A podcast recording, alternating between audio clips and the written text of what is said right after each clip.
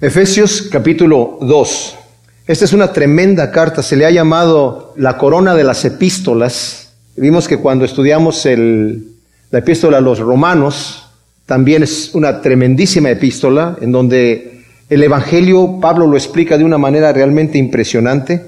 Y esto es como condensado lo que nos dicen también en Romanos, pero presenta otra fase del, del Evangelio y realmente exalta de una manera muy especial y muy preciosa la gracia de Dios. Yo me he enamorado del Señor de una manera impresionante estudiando esta escritura. Ya he enseñado yo la epístola de los Efesios, pero esta vez como que me he estado yendo un poco más despacio y la he podido saborear mejor.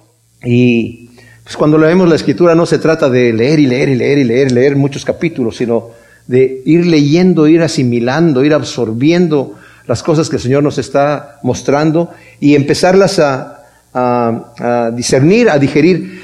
Eh, es maravilloso cómo el Señor nos dice que el reino de los cielos es semejante a ese padre de familia que tiene un tesoro en su casa y del tesoro saca cosas nuevas y cosas viejas, ¿verdad?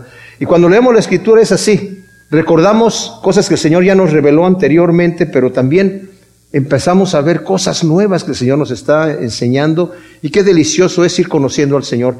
Estuvimos viendo en el capítulo primero, ¿verdad?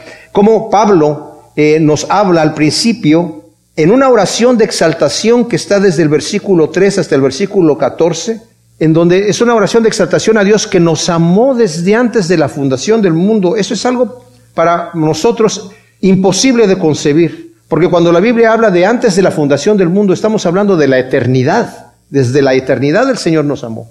Repito esto porque es importante que lo tengamos en nuestra mente. El hecho de que Adán y Eva pecaron no fue un accidente. Y no por eso el Señor dijo, bueno, ahora tenemos que solucionar el problema. Ahora el hombre ya es pecador y van a nacer todos siendo pecadores y por naturaleza van a estar pecando.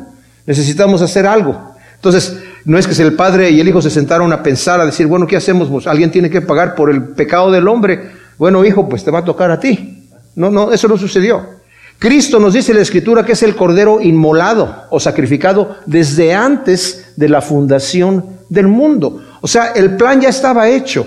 Como mencioné y he mencionado varias veces, tal vez lo voy a seguir mencionando, el plan de Dios no era Adán y Eva en el paraíso y todos felices y contentos de la creación del hombre. El plan de Dios era Cristo en la cruz, redimiendo al hombre. Y vamos a ver, yo voy a dar mi opinión acerca de una escritura que tengo aquí, ¿verdad? Enfrente de mí, que ustedes la tienen también. Eh, y ustedes van a juzgar si lo que yo estoy diciendo es correcto. La escritura dice, ¿verdad? La misma escritura dice que la persona tiene que hablar y los demás que están escuchando están leyendo también sus escrituras y están diciendo, bueno, tiene razón, yo no estoy muy de acuerdo con lo que va a decir, pero es importante que, que lo consideremos. Entonces, Pablo desde el versículo 3 al 14 ha estado adorando, exaltando a Dios por la grandeza de su plan perfecto, porque nos ha, ha, bendecido con toda bendición espiritual, nos escogió desde antes de la fundación del mundo. ¿Para qué nos escogió? Vimos que nos escogió para que fuésemos santos y sin mancha. De allí que la doctrina de la elección que dice que Dios arbitrariamente nos eligió porque Él quiso es incorrecta. O también porque Dios nos eligió y ahora que yo, soy cristiano y yo ya acepté a Cristo como mi Salvador, ya estoy garantizado para irme al cielo, no importa cómo yo viva. No, porque vimos que para qué nos escogió, dice allí, para que seamos santos y sin mancha. Para eso nos escogió. Entonces, si yo no estoy, no estoy caminando hacia la santidad y hacia la, a la limpieza que el Señor tiene para mí, tengo que cuestionarme si realmente soy un elegido o no de Dios, ¿verdad? Y consideramos el tema, ¿verdad? Eh, Dios nos elige y por eso nosotros lo seguimos a Él. Él abre la puerta y nos llama. Y alguien puede decir, ¿y, qué tal si a mí no me llamó el Señor? Bueno, ¿quieres venir a Él? No, no quiero ir. Entonces a lo mejor no te llamó. ¿Quieres venir? Bueno, sí quiero ir. Entonces a lo mejor sí te llamó, ¿verdad? O sea, nosotros tenemos libertad. Nadie nos está deteniendo, nadie nos está torciendo el brazo, pero nos, no solamente nos, eh, nos bendijo con toda bendición y nos ha escogido para que seamos santos y sin mancha, sino para que seamos hijos de Él. Y vimos que esto lo hizo para la alabanza de la gloria de su gracia, por el puro afecto de su voluntad. Él lo quiso hacer así. Y esto es parte del conocimiento de Dios, mis hermanos, mis hermanos. Porque también Pablo en el versículo, la oración que hace del versículo 15 al 23, está orando por los efesios para que Dios les dé iluminación, para que conozcan a Dios, para que conozcan su plan y todas las bendiciones que Él tiene preparados para nosotros. Ese es uno de los problemas más grandes que tenemos nosotros cuando predicamos el Evangelio a otra persona que no conoce a Cristo. Cada vez que mencionamos la palabra Dios, la palabra Jesucristo, la gente dice, ah, ya sé de qué me vas a hablar. Mira, en este momento no tengo tiempo. No, no saben de qué le vamos a hablar. No conocen a Dios. Conocen el concepto, pero no conocen a Dios. Y por eso a veces cierran la puerta. Cierran la puerta porque no quieren saber nada. Porque tienen una imagen preconcebida de Dios que no es la imagen real, es una caricatura de Dios que la escucharon de otra persona o la vieron en alguna religión y dijeron, ¿eso es lo que es Dios? No, pues no me interesa. ¿Verdad? Pero el Señor quiere que le conozcamos. Entonces, lo que ha dicho en el, capítulo primero aquí, primero es que está dándole gracias a Dios por todas las bendiciones que tenemos en el Señor, por la herencia a la cual somos, eh, ahora como hijos de Dios, somos eh, herederos de Dios y coherederos con Cristo Jesús, ¿verdad? Dios tiene un plan eterno, perfecto, maravilloso para cada uno de nosotros. Mencionamos también que todos los seres humanos, y esto lo vamos a ver ahora aquí también, son eternos. La muerte no es el fin. Aunque la, algunos predican que la muerte es el fin, la muerte no es el fin. Y se van a llevar la sorpresa cuando resuciten.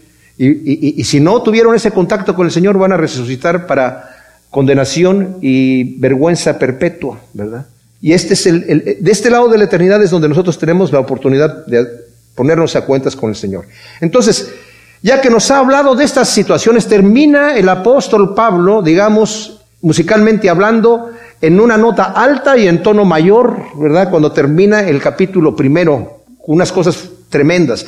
Cristo fue resucitado, el gran poder de Dios se manifestó. Cuando dice el versículo 19 del capítulo 1, nos dice, espero que ustedes conozcan cuál es la inmensurable grandeza de su poder para con nosotros los que creemos por la acción soberana de su fuerza la cual operó en el Mesías resucitándolo de los muertos y sentándolo a su diestra en los cielos, sobre todo principado y autoridad y poder y señorío, y sobre todo nombre que se nombra no solo en esta edad, sino también en la venidera, y sometió todas las cosas debajo de sus pies, y lo dio por cabeza sobre todas las cosas a la iglesia, la cual es su cuerpo, la plenitud de aquel que todo lo llena en todo. Esa es la nota alta en la que termina el Señor, ¿verdad? Jesucristo, el poder de Dios más se manifestó en la resurrección de Cristo.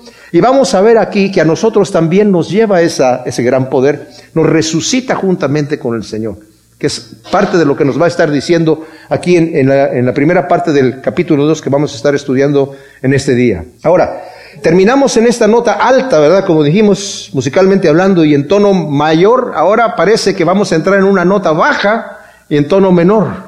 Porque no nos va a dar una buena noticia, nos va a dar una, algo desagradable para escuchar. Algunas de sus versiones, si es que tienen ustedes, están leyendo la Reina Valera 1960, ¿verdad? O la Reina Valera en general, añade al principio, Él os dio vida, estando, cuando estaban ustedes, eh, eh vosotros muertos en vuestros delitos y pecados, ¿verdad? O sea, Él os dio vida. Esto lo hicieron algunos traductores, fíjense bien, para amortiguar el golpe. En el original no está ese, Él los dio vida allí. Lo tomaron prestado del versículo 5, en donde sí dice en el versículo 5, aún estando nosotros muertos en pecados, nos dio vida juntamente con el Mesías, por gracia haber sido salvos. La versión, por ejemplo, de King James, New King James, que también están sacados del Textus Receptus, igual que la, la Reina Valera, tiene esas, esas palabras, Él los dio vida, lo tiene en, en itálicas, ¿verdad? Que quiere decir, estas no están en el original, pero se las añadimos aquí para que el golpe no sea tan fuerte. Pero la intención del apóstol Pablo es el golpe fuerte, primero, para que nosotros veamos la magnitud de la gracia de Dios. La versión internacional, la nueva versión internacional que algunos de ustedes tienen, ya no tiene esas, esas primeras palabras, ya se las quitaron porque dijeron esto no está en los mayores. O sea, no, es parte del texto original, lo tomaron prestado de este otro aquí para ponerlo aquí y suavizar el golpe. Pero ¿cuál es el golpe? El golpe es así. En cuanto a vosotros, estabais muertos en vuestros delitos y pecados, en los cuales anduvisteis en otro tiempo según el curso de este mundo, conforme al príncipe de la potestad del aire, del espíritu que ahora actúa en los hijos de desobediencia. En ellos también vivimos todos nosotros en otro tiempo en los deseos de nuestra carne, haciendo la voluntad de la carne y de los pensamientos, y éramos por naturaleza hijos de ira, lo mismo que los demás. Wow. O sea, esa es la condición del hombre, mis amados. Como dije, exalta sobremanera la gracia de Dios y nada puede enfatizar más el amor y la gracia de Dios que mostrar en qué tan terrible condición y de qué tan terrible condición nos rescató el Señor. Estábamos muertos en nuestros delitos y pecados. Esos versículos del 1 al 3 que acabamos de leer son muy incómodos. Son muy incómodos pero nos muestra la supereminente grandeza del poder de Dios al resucitar a Cristo y sentarlo a su diestra en los cielos, poder que en Cristo nos resucita a nosotros y nos hace sentar con Él en los cielos, lo vamos a ver más adelante, que dice que nos hizo sentar en los lugares celestiales. Y vamos a también a ver qué es lo que significa estos lugares celestiales. Es más, de hecho, de, de una vez lo puedo explicar porque lo voy a estar repitiendo. No quiere decir que nos resucitó el Señor y nos hizo sentar allí con Él en el cielo y estamos sentados con el Señor en el cielo. Estas palabras de lugares celestiales, literalmente en griego es los celestiales nada más. Se menciona tanto en el versículo 3 del primer capítulo que dice, bendito el Dios y Padre nuestro Señor Jesús el Mesías que nos bendijo en los celestiales con toda bendición espiritual. Y luego también está en el versículo 20 donde dice, la grandeza del poder de la fuerza de Dios que operó en el Mesías resucitándolo de los muertos, sentándolo a su diestra en los celestiales. Y luego está más adelante en el 3.10, dice que quiere que nos dé conocimiento el Señor para que la multiforme sabiduría de Dios sea dada ahora a conocer por medio de la iglesia a los principales y potestades en los celestiales. Y también está en el 6.12, porque no tenemos lucha contra sangre y carne, sino contra principados y contra potestades, contra los gobernadores del mundo, de las tinieblas, contra las huestes espirituales de maldad en Aquí dice regiones celestiales, que es la traducción más correcta. ¿Qué quiere decir esto? No tenemos lucha contra carne ni sangre. O sea, estamos en un mundo espiritual, lo veamos o no lo veamos, lo creamos o no lo creamos. Dice aquí que nosotros estábamos muertos en nuestros delitos y pecados. Como dije, son muy incómodos estos, porque nos, estos versículos, porque nos muestra la trágica condición antes de ser vivificados por Cristo. Y son más incómodos todavía para aquellos que todavía no han recibido el Evangelio para ser salvos. O sea, el título que le podríamos poner a estos tres versículos es lo que antes éramos nosotros, lo que éramos antes. Pero desafortunadamente aquella persona que no ha llegado a Cristo y aceptadolo como Salvador, puede ponerle el título lo que soy ahora. El hombre sin Cristo está muerto. Y solo cuando Dios abre sus ojos y puede ver la verdad y darse cuenta de su necesidad, que es, necesita un Salvador. El hombre sin Cristo está muerto hasta que el Señor le ilumina para que se dé cuenta de su condición y que diga estoy muerto y necesito un Salvador. El hombre sin Cristo está muerto y solo hay que ver las noticias para darnos cuenta de esta realidad y para enterarnos de lo que es capaz. Acabamos de ver lo que pasó el domingo pasado, las noticias sabemos todos qué trágica situación que pasó en Las Vegas, esta masacre impresionante. Eso es lo que el hombre es capaz de hacer. ¿Por qué? Porque está muerto en sus delitos y pecados. Eso es lo que es capaz del hombre. ¿Por qué? Porque han andado en esos delitos y pecados en otro tiempo, dice el versículo 2, según el curso de este mundo, conforme al príncipe de la potestad del aire y del espíritu que ahora actúa en los hijos de desobediencia. No nos sorprendamos de esas cosas. Pero la gente le echa la culpa a Dios. ¿Por qué Dios permitió esas cosas? Porque el hombre está muerto y no quiere venir a Cristo para tener vida. Y el hombre que está muerto es capaz de hacer cualquier cosa. Está así, si no, si no está siguiendo a Jesucristo, está siendo manipulado como un títere por el príncipe de la potestad del aire, que es Satanás. No estamos hablando del aire, esta cantidad de nitrógeno y oxígeno que estamos respirando. Estamos hablando de las regiones celestiales, de los espíritus que andan. Y el hombre que no cree en Dios, el diablo lo tiene como un títere, porque si no cree en Dios, me imagino que tampoco va a creer en el diablo. Y el diablo se ríe, ¿verdad? Lo tiene bajo control. Pablo nos muestra en Romanos 5, del, en el capítulo 5 de Romanos, se los voy a leer aquí, desde el versículo 12 al 14, ¿verdad? En realidad, todo el capítulo 5 es digno de leerse, pero dice, por tanto, como el pecado entró en el mundo por medio de un hombre y por medio del pecado la muerte, así también la muerte pasó a todos los hombres por cuanto todos pecaron. El hombre está muerto. Heredamos la muerte de Adán. El Señor le dijo a Adán, el día que tú comas de este fruto, vas a morir. Muriendo morirás, es un hebreísmo. Seguro, seguro que vas a morir. Y murió. No murió inmediatamente. Le dijo Eva a la serpiente. Es que dijo el Señor que si comemos de ese, fruto vamos a morir. No vas a morir, le dijo. Lo que pasa es que Dios sabe que si tú comes de este fruto tus ojos van a ser abiertos y vas a conocer el bien y el mal. Vas a ser como Dios. Vas a ser como Dios. ¿A poco no quieres ser igual que Dios? Y la mujer comió y le dio a su marido y comieron. Y sí, sus ojos fueron abiertos. Conocieron el bien y el mal. Incapaces de controlarlo. ¿Y qué pasó con ellos? Murieron espiritualmente. Allí murieron espiritualmente. No físicamente espiritualmente murieron. Y todos los descendientes de Adán, nosotros heredamos su naturaleza. Eso es lo que está diciendo aquí. El pecado entró en el mundo por medio de un hombre y por medio del pecado la muerte, y así también la muerte pasó a todos los hombres por cuanto todos pecaron. Porque hasta la ley había pecado en el mundo, pero si no hay ley no se toma en cuenta el pecado. Pero no obstante, la muerte reinó desde Adán hasta Moisés, aún sobre los que no pecaron en la semejanza del delito de Adán, el cual, o sea, Adán es figura del que había de venir refiriéndose a Cristo. O sea, aunque no pecamos lo que pecó Adán, heredamos eso. Cuando estudiamos Primera de Corintios 15, vimos que así como heredamos nosotros la naturaleza de Adán y el pecado de Adán, y alguien puede decir eso es injusto, yo no quiero que se me juzgue por el pecado de otra persona. Yo quiero que se me juzgue por mi propio pecado. Les digo una cosa, eso no nos conviene. Porque eso es, eso es lo que le pasó a los ángeles. Cada uno va a recibir el juicio por su pecado. Pero dice, así como te hiciste uno con Adán, porque ya naciste así, Cristo murió en la cruz, el, justo por los injustos. Y ahora en Cristo nos hacemos uno con Cristo y nos da vida. Una vida que nosotros no merecemos. Una, resurrección que nosotros no se efectuó directamente en nosotros, pero nos identificamos con Él. Y ese es el gran poder, la supereminente grandeza del poder de Dios que nos resucita a nosotros juntamente con Cristo y nos hace sentar con Él en lugares celestiales. Lo vamos a ver un poco más adelante. Entonces, eh, la condición del hombre es tal que no puede solucionarse ni con legislación ni con educación ni con religión, solo con resurrección, que es lo que Dios hizo por nosotros. Qué tremenda cosa. La gente dice, ese es un problema del hombre, ¿verdad? Hay que solucionarlo. Necesitamos nuevas leyes, necesitamos que, se prohíban las armas, que se... ¿Qué necesitamos? El hombre está enfermo, pobrecito. Hay que eh, eh, darle medicamentos. Necesita ser educado, en lo que le pasa. Lo que pasa es que no sabe. Esas cosas no nos sirven para nada, porque el hombre no está enfermo, el hombre no está sin educación, el hombre no está sin, sin, control, el hombre está muerto y lo que necesita es vida. Todos los hombres mueren, uno de cada uno muere, uno de cada hombre muere, también las mujeres. ¿eh? Los que están en Cristo han pasado de muerte a vida, según nos dice Juan 5:24.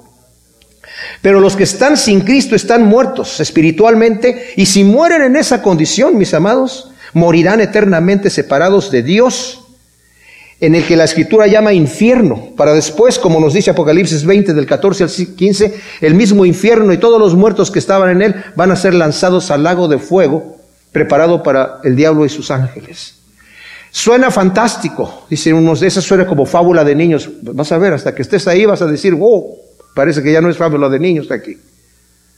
Es una realidad de lo que viene. Dios no se ha quedado sin testimonio, nos ha dejado su revelación de su palabra. El diagnóstico entonces, está muerto el hombre. ¿Qué tan muerto está el hombre? No importa qué tan muerto está, ¿verdad? Está muerto, está muerto. Algunos pecaron mucho, otros pecaron poco, pero todos los que pecaron están destituidos de la gloria de Dios y están muertos. Están muertos en sus delitos y pecados. Ese es el diagnóstico del, versículo 1. Ahora, el diagnóstico de Dios es que todos los hombres por naturaleza pecaron y por su rebeldía en contra de Dios murieron. En esa rebeldía continuamos siguiendo el curso de este mundo conforme al príncipe de la potestad del aire, esto es el diablo, que es el espíritu que opera sobre los hijos de desobediencia. Así estábamos nosotros antes, mis hermanos. Así estábamos antes, dice aquí. Sin ningún interés en las cosas de Dios. Le preguntan a un joven, oye, ¿por qué no vienes a la iglesia? Yo aborrezco esa reunión de jóvenes. ¿Qué le pasa al muchacho? Está muerto. Está muerto. No le interesan las cosas de Dios. Aborrezco ir a esa iglesia. Voy porque me llevan, pero la aborrezco. No digas eso. Bueno, pero no lo digo, pero la aborrezco. Esa es, la condición, ese es el diagnóstico del Señor. Seguíamos el curso de este mundo pensando que hay seguridad en la cantidad. Todo mundo lo hace. Ah, entonces en eso hay seguridad, porque todo el mundo lo hace. No hay seguridad en la cantidad. Es eh, la sociedad organizada sin referencia a Dios, ¿verdad? El mundo entero está bajo el maligno, dice aquí. Seguíamos al príncipe de la potestad del aire y haciendo su voluntad que es diametralmente opuesta a la voluntad de Dios. ¿Por qué? Porque como nos dice Juan 8:44, es homicida, es mentiroso desde el principio, ya que es el padre de mentira y el autor del mal. Esto es lo que yo les decía de, mi teoría. Yo pienso que el mal no existía antes de que Satanás se encontrara en el mal. Y una vez que Satanás se encontró haciendo el mal, y se rebeló contra Dios y como dice Ezequiel, por la multitud de tus contrataciones se halló iniquidad en ti. O sea, es algo que persistió, persistió, persistió, persistió, persistió y empezó a convencer a otros de los ángeles allí en rebelión contra Dios. ¿Y qué pasa? El Espíritu de Dios se fue de estos, seres. Porque no pensemos que los ángeles no tienen el Espíritu de Dios. Y nosotros que tenemos el Espíritu de Dios, cuando lleguemos a la eternidad, no, el Señor no va a decir, con permiso, ahora me lo llevo otra vez. No, nos lo dio ya como arras, nos lo dio como un sello para la eternidad. Y estos seres espirituales, sin el Espíritu de Dios, se hicieron perfectamente malvados. ¿Cómo es posible que el diablo sea tan malvado? ¿Cómo es posible que los demonios sean tan impresionantemente malvados? Porque no tienen a Dios. Se han rebelado contra Dios y no tienen a Dios. Seguíamos nosotros al príncipe de la potestad del hambre. Y éramos por naturaleza desobedientes. Se nos llamaba, era, éramos una banda, éramos un grupo musical, digamos. Y, y nuestro nombre eran los hijos de desobediencia. Ese era nuestro nombre. Todos nos corrompimos. Entre ellos, dice el versículo 3, anduvimos todos nosotros en otro tiempo en los deseos de nuestra carne, haciendo la voluntad de la carne y de los pensamientos, y éramos por naturaleza hijos de ira, lo mismo que los demás.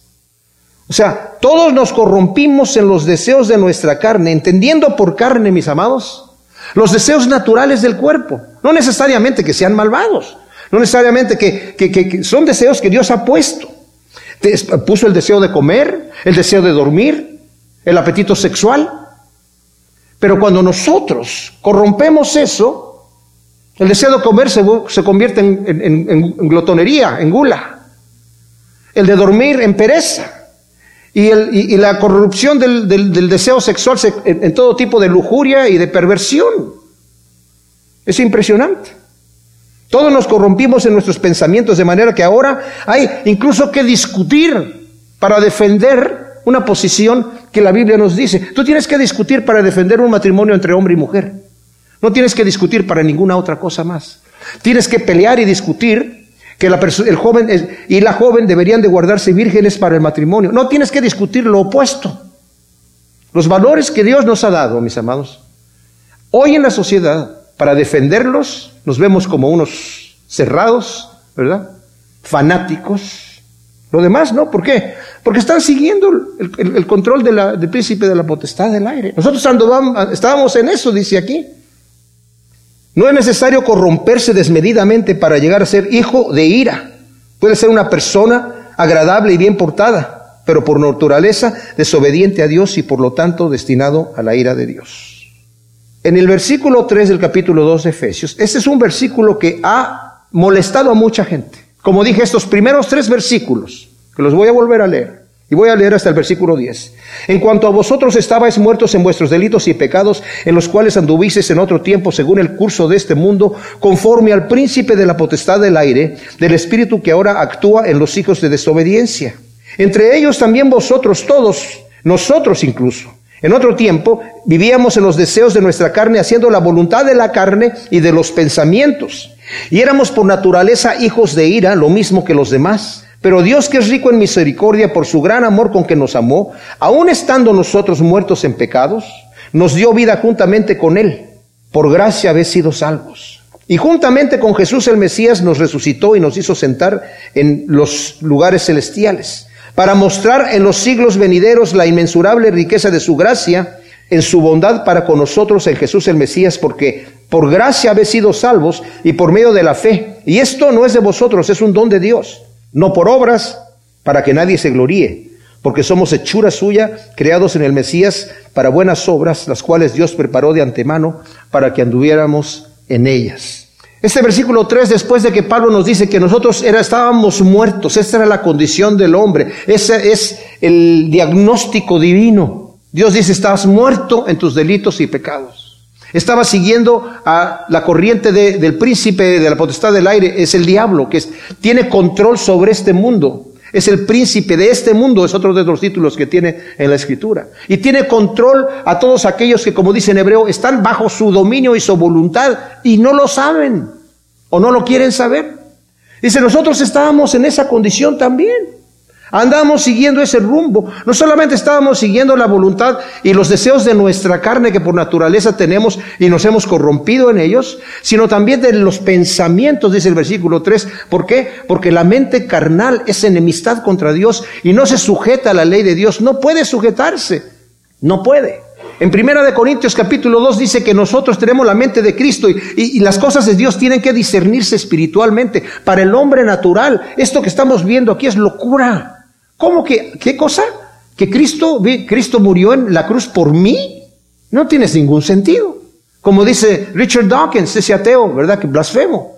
Dice, ¿para qué murió Cristo en la cruz? ¿A quién está tratando de impresionar? Dice este hombre. Yo creo que a sí mismo. ¿Por qué no perdonó a todos así nada más? ¿Por qué tiene que morir en la cruz? ¿Quién le torció el brazo para decirle, es que tienes que morir en la cruz por los pecados de estos? ¿Y por qué? Yo soy Dios y hago lo que se me pega la gana. Y es que este hombre no entiende, porque para él las cosas de Dios son locura, no entiende que Dios es justo, santo, perfecto, y no va a quebrantar su justicia. Y el pecado nuestro originó una paga. La, paga del pecado es muerte. Y nuestra muerte tiene que ser cobrada. Yo pequé, se hizo un cheque en el cielo, decía Alejandro Alonso, cantidad, muerte. Y el Señor dijo, Él no quiere cobrar este, yo no quiero que cobre Él este cheque, ese lo cobro yo. Él pagó la fianza para que nosotros salgamos de la potestad del diablo y entremos a la potestad de Cristo Jesús. Y la fianza fue su muerte en la cruz del Calvario. Ahora, aquí hay una cosa que, como dije yo, va a ofender mucho a muchas gentes. Dice que éramos hijos de ira. Momento. Que no Dios es un Dios de amor y de misericordia. ¿Qué es eso de la ira de Dios? ¿Cómo que la ira de Dios? Mis amados, no tropecemos. La ira de Dios es la reacción natural y predecible. Fíjense bien lo que estoy diciendo. Es natural y predecible de Dios hacia el mal. Es la reacción justa y santa a lo que es opuesto. No es arbitraria como de un individuo iracundo, un viejo iracundo que ha perdido la paciencia.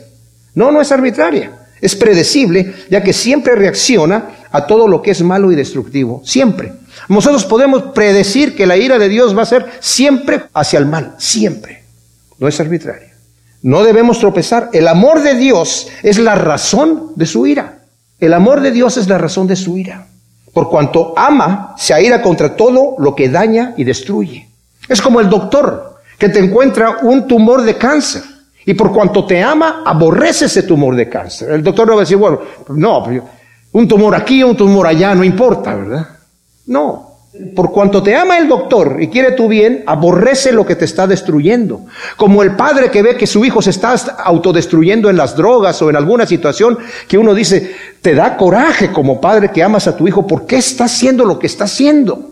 ¿Sí o no? ¿Quién quiere un padre arbitrario? ¿Quién quiere un padre que diga, ah, no importa lo que tú hagas? Vete y es lo que tú quieras, no me interesa.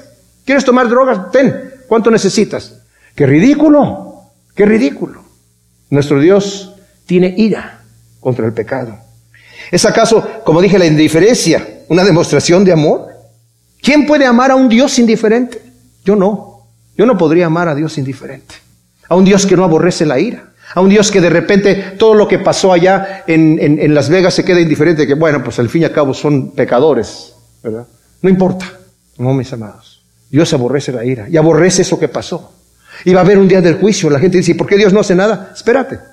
Dios ya hizo algo bastante tremendamente fuerte por la ira, por la ira de ese pecado. ¿Saben sobre quién descargó la ira sobre esos pecados? Sobre Cristo Jesús en la cruz, sobre su propio Hijo. ¿Pero por qué lo hizo? Por amor.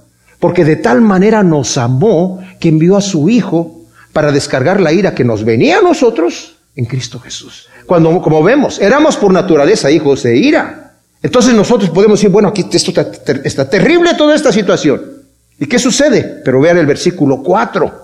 Pero Dios que es rico en misericordia, por su gran amor con que nos amó, aun estando nosotros muertos en pecado, nos dio vida juntamente con el Mesías. Por gracia habéis sido salvos y juntamente con el Mesías nos resucitó y nos hizo sentar en los cielos para mostrar en los siglos venideros la inmensurable riqueza de su gracia y su bondad para con nosotros en Jesús el Mesías. Tremenda cosa. Primero nos muestra la terrible condición nuestra. Y éramos por naturaleza hijos de ira, pero Dios no va a permanecer arbitrario. Dios no va a permanecer indiferente a la ira que viene por causa del pecado. Eso nos debe dar confianza, mis amados, porque en el cielo no va a haber pecado. El Señor no lo va a permitir. De ninguna manera. Estamos seguros con esto. Esto nos debe de dar seguridad. Nos debe dar seguridad cuando el padre de la familia no permite ningún mal en su casa. No permite que nadie llegue a robar, no permite que ningún ladrón entre, que ninguna persona que llegue allí a amenazar a cualquier miembro de la familia y está listo para demostrar su ira contra todo intruso destructor. Eso le da seguridad a toda la familia. Ese es nuestro Dios. Nos debe dar seguridad que estamos, somos sus ovejas, estamos en su mano y dice, nadie me los va a arrebatar. Va a salir al encuentro del que venga enfrente, el que venga enfrente. Dios muestra la, la, iniciativa de Dios para intervenir en nuestro favor, su maravilloso plan. Dice Juan, primera de Juan 4:19, nosotros le amamos a Él porque Él nos amó primero, Él dio el primer paso, Él tomó la iniciativa. Aquí dice que estando nosotros todavía siendo enemigos de Dios, Cristo murió por nosotros, siendo sus enemigos. No dijo, a ver, primero tienes que limpiar tu vida. ¿eh? Ya una vez que yo vea algunos signos ahí de, de, algo, entonces ahí tal vez yo sí pague por tus pecados. No, ni habíamos nacido, ni habíamos nacido. Y cuando nos llamó, no nos dijo primero, límpiate, pórtate bien, y luego vienes aquí conmigo. El Señor recibía a los pecadores tal como venían. Y a nosotros, mis amados, nos recibió tal como estábamos sucios. No era, ese, no era ese padre del hijo pródigo que cuando llegó el hijo pródigo y, planeando todo su plan, ¿qué le voy a decir? Ok, ya preparó su sermón. He pecado contra el cielo y contra ti, ya no soy digno de ser llamado tu hijo, por favor recíbeme como uno de tus eh, siervos y dame trabajo, por favor. Hubiera sido un acto de gran misericordia si el padre dice, ¿sabes qué? Tienes razón. Sí, pecaste contra el cielo y contra mí y de una manera terrible. Allá atrás tengo un cuartito atrás, ¿verdad? En el, en el, en el granero. No está, no, está limpio, ahí te puedes quedar y sí puedes trabajar con los con Eso hubiera sido un acto de misericordia. Pero ¿qué hace el padre? Empieza a gritar, a decir, mate al becerro gordo, traigan un vestido de anillo y póngaselo en la mano, pónganle calzado, eh, eh, vamos a hacer una gran fiesta, llamen a los músicos, esto, aquí mi hijo que estaba muerto ha vuelto a la vida, estaba muerto como nosotros, ha vuelto a la vida. Estaba perdido y ha sido hallado. Ese es nuestro Dios. Pero Dios, que es rico en misericordia por su gran amor, que nos amó, ¿verdad? Nos muestra aquí, su misericordia es grande, pero nunca quebranta su justicia. Y la justicia y la misericordia son opuestas, pero el Salmo 85, 10 dice que la justicia y la misericordia se besaron. ¿Qué es justicia? Pagarle al individuo lo que se merece. Si hizo mal, hay que castigarlo. Eso es lo que es justo. Si alguien llega a mi casa, viola a mi esposa y la mata y mata a mis hijos, y lo toman culpable y lo llevan delante del juez, y el juez le dice, Juanito, ¿viste lo que hiciste? Sí, señor juez. Eso estuvo muy mal. Sí. ¿Me prometes que no lo vas a volver a hacer? No, ya no. Bueno, vete. Yo voy a decir, no, pero eso no es justicia. Eso no es justicia. Por muy bueno que sea el juez, eso es injusto. Y Dios es justo. Su ira tiene un precio. El que el paga del pecado es muerte, es una ley de Dios. Lo que el hombre siembra va a tener que cosechar. Pero como no quiere que yo coseche ese mal y que yo tenga ese, ese, castigo de muerte, ese castigo lo toma Él. Y de esa manera puede ser justo y puede ser misericordioso. Por su gran misericordia con que nos amó, aún nosotros estando en nuestros delitos y pecados, El amor que brota del corazón de Dios, inagotable, mis amados. Ese es amor inagotable. A, Moisés le dice en Éxodo 34 del 6 al 7, yo soy, yo soy fuerte, Dios fuerte, misericordioso y piadoso, que perdona la iniquidad, la maldad y el pecado. Pero en la versión normal, en el hebreo dice que se echa a cuestas la iniquidad, la maldad y el pecado. No lo perdona así arbitrariamente, Él se lo echa a cuestas. Él paga el precio por nuestro pecado. Es como ese juez que estaba juzgando a una joven en un delito que tenía después de haberle dado la sentencia, la multa más grande que tenía, que le permitía la ley por, ese, por esa infracción que esta joven había tenido de tránsito, se pone de pie, saca su chequera, se quita la toga, saca su chequera y él mismo hace el cheque porque esa joven era su hija. No quebrantó la justicia, pero él pagó el precio. Es lo que el Señor ha hecho con nosotros. Versículo 5 dice, eh, aún estando nosotros muertos en pecados, nos dio vida juntamente con el Mesías, por gracia haber sido salvos. El diagnóstico divino es que sin Cristo estamos muertos, esclavizados y condenados. Es una condición que el mundo no quiere reconocer. Estamos muertos, necesitamos vida. Esclavizados, necesitamos un libertador. Estamos condenados, necesitamos perdón. Solo hay que ver las noticias nuevamente para reconocer que el hombre no es lo que Dios quiere que sea. Y el mundo responde, tal vez solamente está triste. Es que es disfuncional. Es que está enfermo. Por eso roba, por eso mata. Todo va a decir el mundo. El mundo va a decir todo del hombre.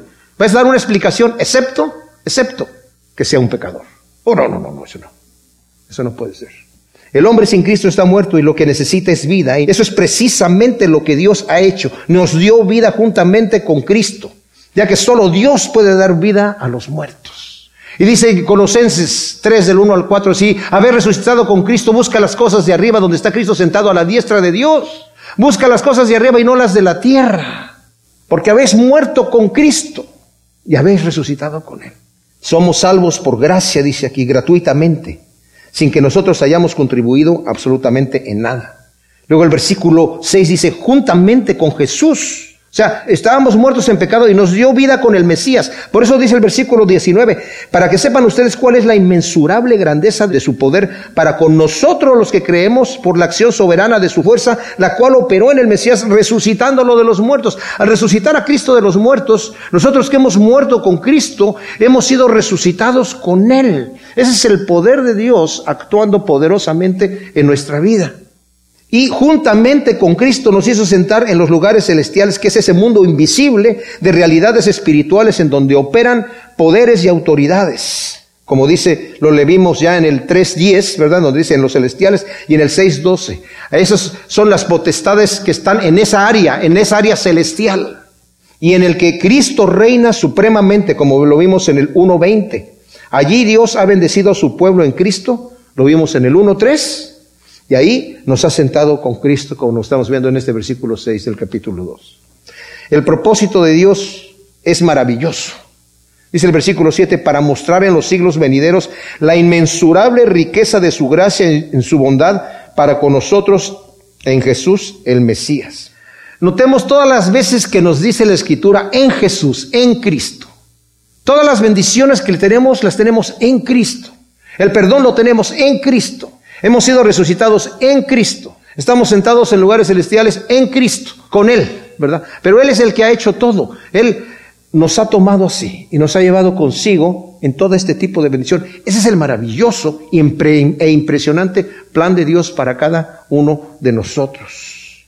Es mostrar la salvación, es eh, su infinita gracia. mis amados, la salvación es, el concepto más amplio para mostrar todas las perfecciones de Dios a favor nuestro. Todo lo que Dios ha hecho para nosotros. Ahora nosotros, la iglesia, cada uno en particular, pero no si considerarnos como iglesia, porque uno de los temas centrales de Efesios es la iglesia. Somos un cuerpo del cual Cristo es la cabeza. No podemos llegar a decir, bueno, yo como ermitaño me voy a ir a sentar allá en mi... Y yo ya voy a estudiar la Biblia solo en mi casa. Mis amados, no hemos sido llamados a hacer eso sino hacer una iglesia, hacer un cuerpo, hacer una familia. Eso es lo que Dios nos ha llamado a hacer. A que nos preocupemos unos por los otros. Y vamos, cada uno de nosotros vamos a, dice aquí, para mostrar en los siglos venideros la inmensurable grandeza de su gracia y su bondad para con nosotros en Jesús el Mesías. O sea, vamos a estar dando testimonio eterno eterno. Vamos a ser el trofeo de Cristo Jesús por la eternidad. Cuando nos vean a nosotros en el cielo, no van a decir, ay, qué tremendo santos. Van a decir, ¿quién hizo esta obra? Es como hay un señor que, eh, Paul Gibson, director jubilado del Instituto Teológico de Ridley Hall en Cambridge. Alguien le hizo un, un, artista le hizo un retrato ya cuando lo jubilaron, ¿verdad? Y cuando descubrieron el retrato en la fiesta de despedida, vio el retrato que estaba súper bien pintado y le dice al artista, en los años que vengan, nadie va a preguntar quién es ese señor ahí. Van a decir, ¿quién pintó este cuadro? Cuando nosotros estemos en el reino de Dios. Van a decir, ¿quién, hizo esta obra de salvar a estos? Pues vamos a hacer testimonio eterno, porque estábamos muertos en nuestros delitos y pecados. Y el Señor nos ha resucitado y nos ha llevado a lugares celestiales. Tremenda cosa. Ahora, es el versículo 8. Porque por gracia habéis sido salvos, y esto es por medio de la fe, y esto no es de vosotros, es un don de Dios. Salvos por gracia. La salvación comprende, mis hermanos, fíjense bien, dos cosas. La salvación de Dios. Es la obra de gracia de Dios a nuestro favor. Es algo completo, ya se hizo. La salvación ya se hizo en nosotros, es algo completo, pues nos hallamos en Cristo por la fe. Pero también se aplica a la consumación de nuestro testimonio y servicio aquí en el mundo hasta que el Señor venga. Esa es la otra cara de la moneda de la salvación. Y por eso debemos ocuparnos en nuestra salvación con temor y temblor, sabiendo que es el poder de Dios que obra en nosotros tanto el querer como el hacer, como nos dice Filipenses 2 del 12 al 13. O sea, ocúpate en tu salvación con temor y temblor. ¿Por qué?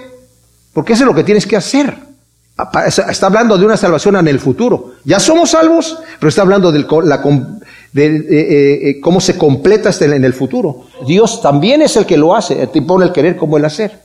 Y no solo eso, sino que somos guardados, según nos dice Primera de Pedro 1.5, estamos guardados mediante la fe para alcanzar la salvación. Fíjense, está hablando de alcanzar algo que todavía no encontramos, que está preparada para ser manifestada en el tiempo postrero. Primera de Pedro 1.5. O sea, ¿somos salvos o no somos salvos? Sí somos salvos, pero esa salvación continúa hasta que sea completa. Ya estamos redimidos, pero también la Escritura dice, cuando veas que todas estas cosas están sucediendo, levanta tu cabeza porque tu redención está cerca. En el momento que nosotros entremos en el reino de Dios, ahí está la, plenitud y está completo el trabajo que Dios empezó con nosotros aquí. Dice que es por medio de la fe. ¿Qué es la fe? La percepción y la inteligencia del hombre que reconoce la verdad del Evangelio presentado. La fe es por el oír y el oír por la palabra de Dios, nos dice Romanos 10, 17.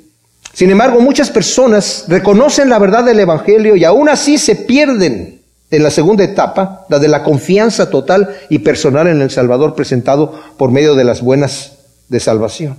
Por ejemplo, el hecho de creer que un tren sale de cierto lugar a tal hora y llega a la ciudad X. Y yo compro el boleto, de nada me sirve para llegar a la ciudad X si no me subo al tren.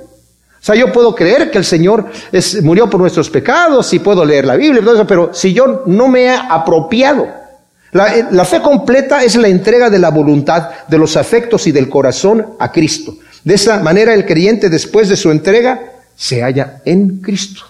Una vez que, esa es una fe, no es una fe de palabras, es una fe de acción, es una fe que se manifiesta. Y dice, no por obras para que nadie se gloríe. O sea, las obras cuando dice aquí también, mis amados, eh, a ver, um, y esto no de vosotros es un don de Dios. Muchas personas cuando leen le ponen al esto porque acaba de hablar de la fe. Entonces se, está refiriendo a la fe que no es de nosotros, es un don de Dios. La fe sí es un don de Dios, pero la fe es la mano que recibe. No, no, no tenemos que hacer ningún mérito tenemos en que alguien nos está dando un regalo y nosotros estiramos la mano para recibirla. Cuando dice esto, no es de vosotros, es un don de Dios, un don de Dios se está refiriendo a todo el Evangelio, a, la salvación de la que viene hablando aquí, incluyendo la fe también. No es por obras para que nadie se gloríe, de ninguna manera para su salvación, ya que por las buenas obras, que, por buenas que sean, son trapos de inmundicia, dice Isaías 64, 6. Porque lo que es nacido de la carne, dice el Señor a, a Nicodemo, ¿verdad? En Juan 3, 6, es carne. Por muy buenas que sean mis obras, son carnales y son trapos de inmundicia. Así que no por obras, para que nadie se gloríe. Como dije, la fe no es una contribución que el hombre da para su salvación. También viene de Dios. Filipenses 1.29 dice que Dios les ha dado a ustedes la capacidad de creer, les ha dado la fe para creer en Él. Y si la fe viniese enteramente del hombre, tendría razón para gloriarse el hombre. La fe pues es la mano del corazón que recibe el don, que se ha provisto enteramente por la gracia de Dios. O dicho de otra manera, es la confianza total en quien ha hecho toda la obra. Ahora al final dice, porque nos somos hechura suya, creados en Cristo Jesús para buenas obras, las cuales Jesús preparó de antemano para que anduviésemos en ellas. La iglesia y cada miembro en particular somos hechura suya. La palabra es poema, que significa que es la obra maestra de Dios que dará testimonio por toda la eternidad de la inmensurable riqueza de su gracia. Somos creados en Jesús el Mesías, es decir, en relación estrecha con su persona, y en la esfera de su obra de redención, en relación completa con Él.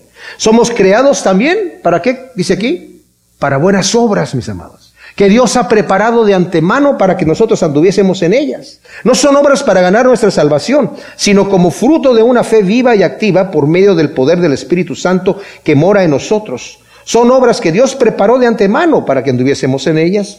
Y esas obras fueron preparadas para los santos que han sido predestinados y escogidos, como nos dice ya anteriormente en el 1.4, para que fuésemos santos y sin mancha delante de Él.